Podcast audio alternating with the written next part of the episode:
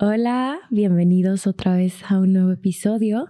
Hoy vamos a hablar sobre un tema que me parece súper controversial, pero también em, pues ha sido parte de mi vida. Es el tema de la fama. ¿Qué es la fama para mí? Yo creo que la fama es un estado que alcanzas como de ser visto o vista, pero como reconocida y que hay gente que realmente te sigue y quiere ser como tú, pero no, no porque puedes hacer algo bien, o, sea, nada está bien y nada está mal, pero es como que tú eres ese espejo en el que mucha gente se proyecta y, se ve contigo.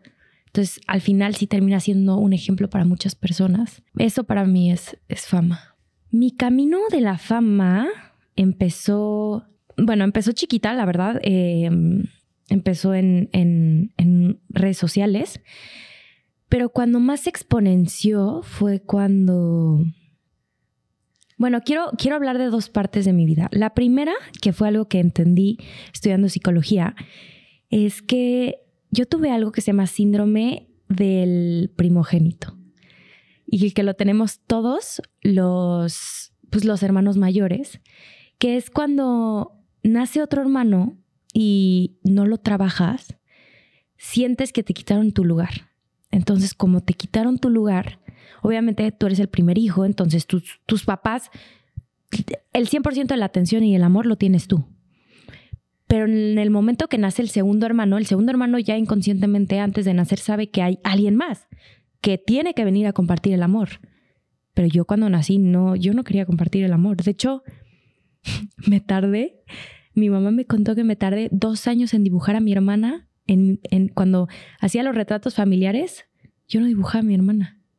Yo le decía, no, tú no eres parte de esto, esto es mío.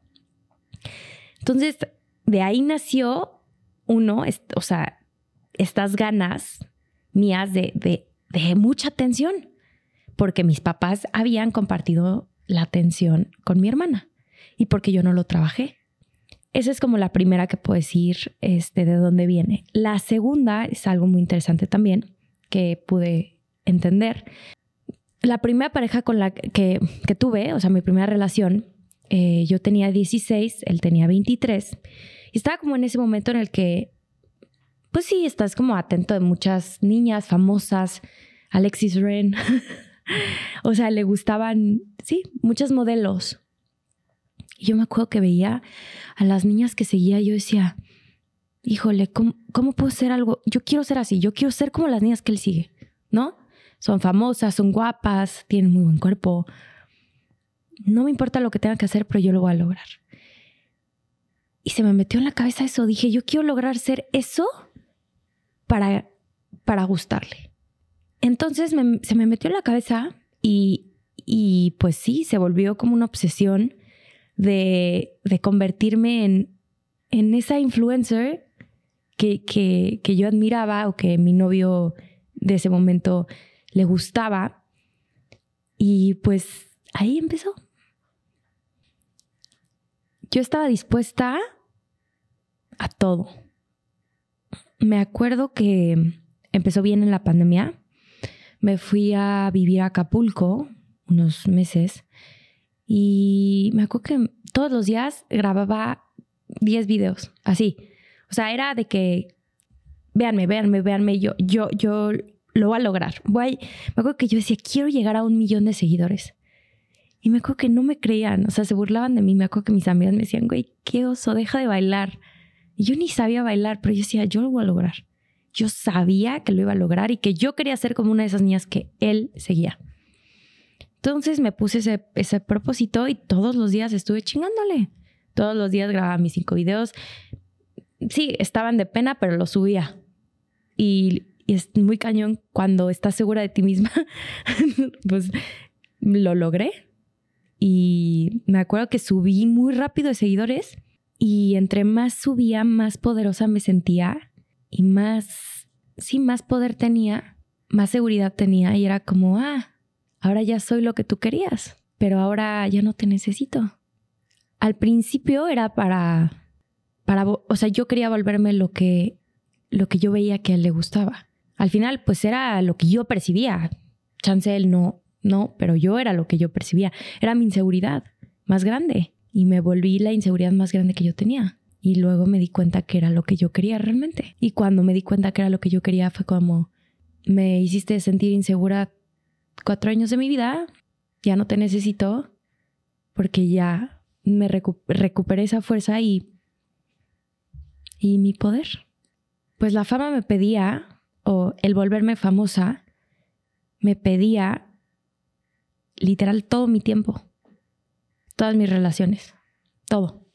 Me acuerdo perfecto que hace poco lo comenté con mi mamá, me decía, es que eras insoportable. Y yo, ¿por?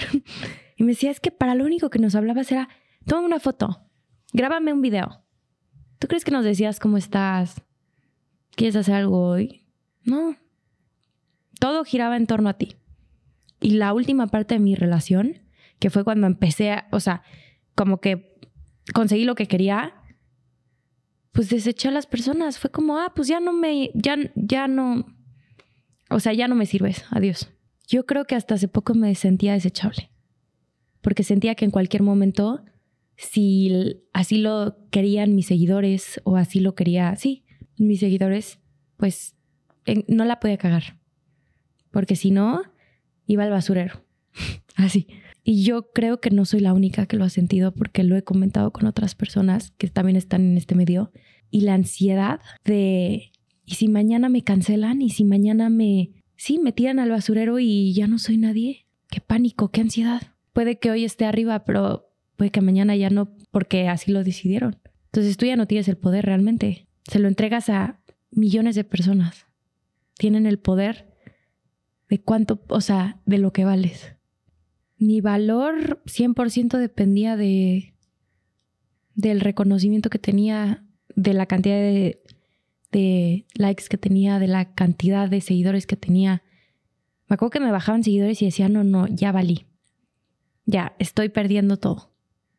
Ya no, ya no valgo. O una foto no llegaba a lo que yo quería y era como, no, pues, estoy fea. Nadie me va a creer.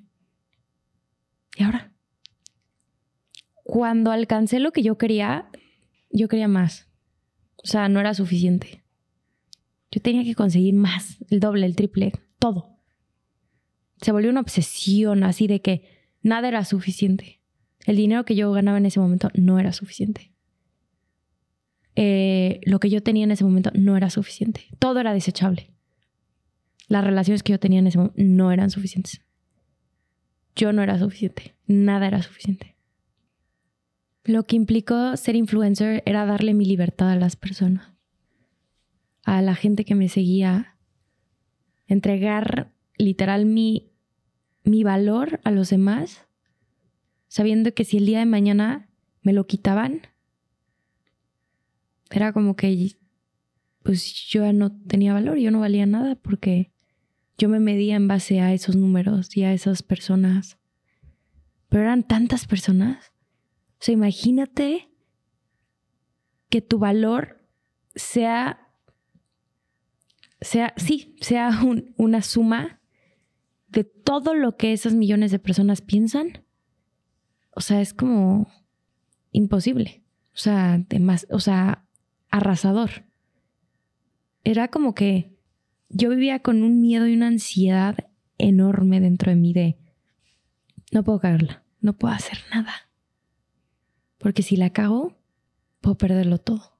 Cuando entendí que yo no dependía de esos números, yo de verdad, cuando dejé redes sociales dije, si me deja de seguir todo el mundo es porque así tiene que ser y tengo que perderle el miedo a, a que me, pues sí, a que, que yo no valgo esos números, yo no soy esos números. Obviamente yo estoy totalmente, o sea, agradecida con la gente que me sigue y es algo que me, es mi motor también. Pero aprendí también que ese motor está dentro de mí y que yo puedo, que el valor me lo doy yo primero. Y si yo me lo doy, ellos me lo van a dar. Pero, pero que yo no valgo eso. Y si el día de mañana cierran las redes sociales, yo, yo soy una persona también fuera de eso. Y yo tengo una vida fuera también de eso. Y que no dependo de eso. Antes no, no tenía una vida fuera de redes sociales. Yo no, yo no sabía dividir afuera y adentro. Yo todo lo quería compartir, todo lo quería como... Sí, era como, como vivir un, un reality show. y también la forma en la que yo me comportaba en redes sociales, que era creando historias. Al final yo también las creaba en mi vida y ya no sabía cómo diferenciar lo que era real y lo que era mentira. Yo creo que las redes sociales es, es una herramienta hermosa también. Creo que es una herramienta para comunicar, para conectarte, pero también hay que saber hasta qué punto le damos entrada a nuestra vida. Y yo siempre lo he dicho, o la controlas o te controla. Yo creo que mucho tiempo de vida a mí me controló, 100%. O sea, todo lo que hacía era para eso. O sea, sí, sí, sí era como que todo era para demostrar. Y, llegó un punto en el que ya era mi vida normal y la, mi vida como, este, ¿cómo se llama esto? Como cibernética ya estaban mezcladas. O sea, ya no había una diferencia.